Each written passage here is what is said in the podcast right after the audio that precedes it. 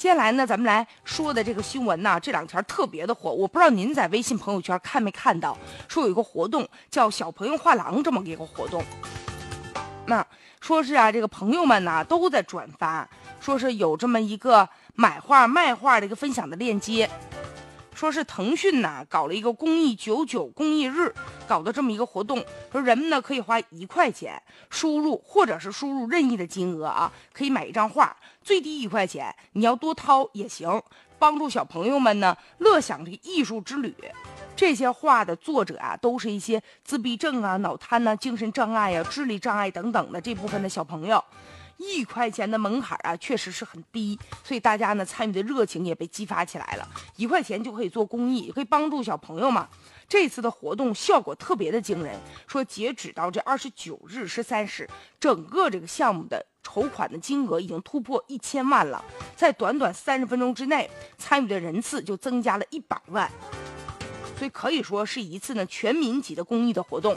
从影响力上来看啊，确实挺成功。但兴奋之余啊，也给大家留下一些冷思考。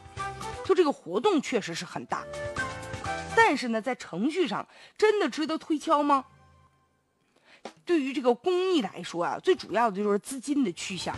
你看这页面上啊，就在活动页面上说了，说帮助小朋友。但这话说的挺模糊的，你支付完钱之后，我这一块钱到哪儿去了？帮助了哪个小朋友？这个都咱都就不清楚了啊。有负责人介绍了，说因为现在人手呢有限，所以说没有在这个项目的页面、官网这公开的渠道上来传一些他们这次活动的资格证啊，还有公司的介绍啊等等。但是说过一段时间啊，也会向大家公布的。但是既然是这种情况，就难免啊，让我们就有些怀疑了。因为虽然说一个人拿一块钱少，但是积少成多呀。这次金额已经突破一千万了，那自然呢，我们就得问一问了：这一千万的流向去哪里了？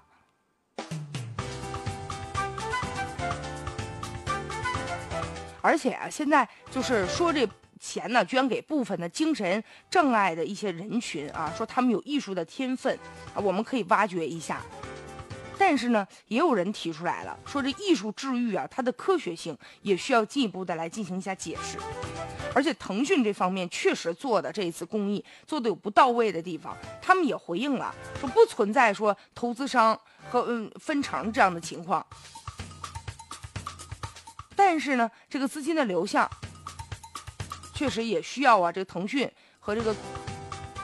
组织方啊有一个详细的说明，而且现在有一份调查就显示，说百分之六十三的网友认为啊，这公益慈善的透明度啊，就有时候很低，无法及时的获得相关的一些捐助的信息，也影响了大家参与的积极性。所以这就要求呢，公益慈善呢信息要公开化，要专业化。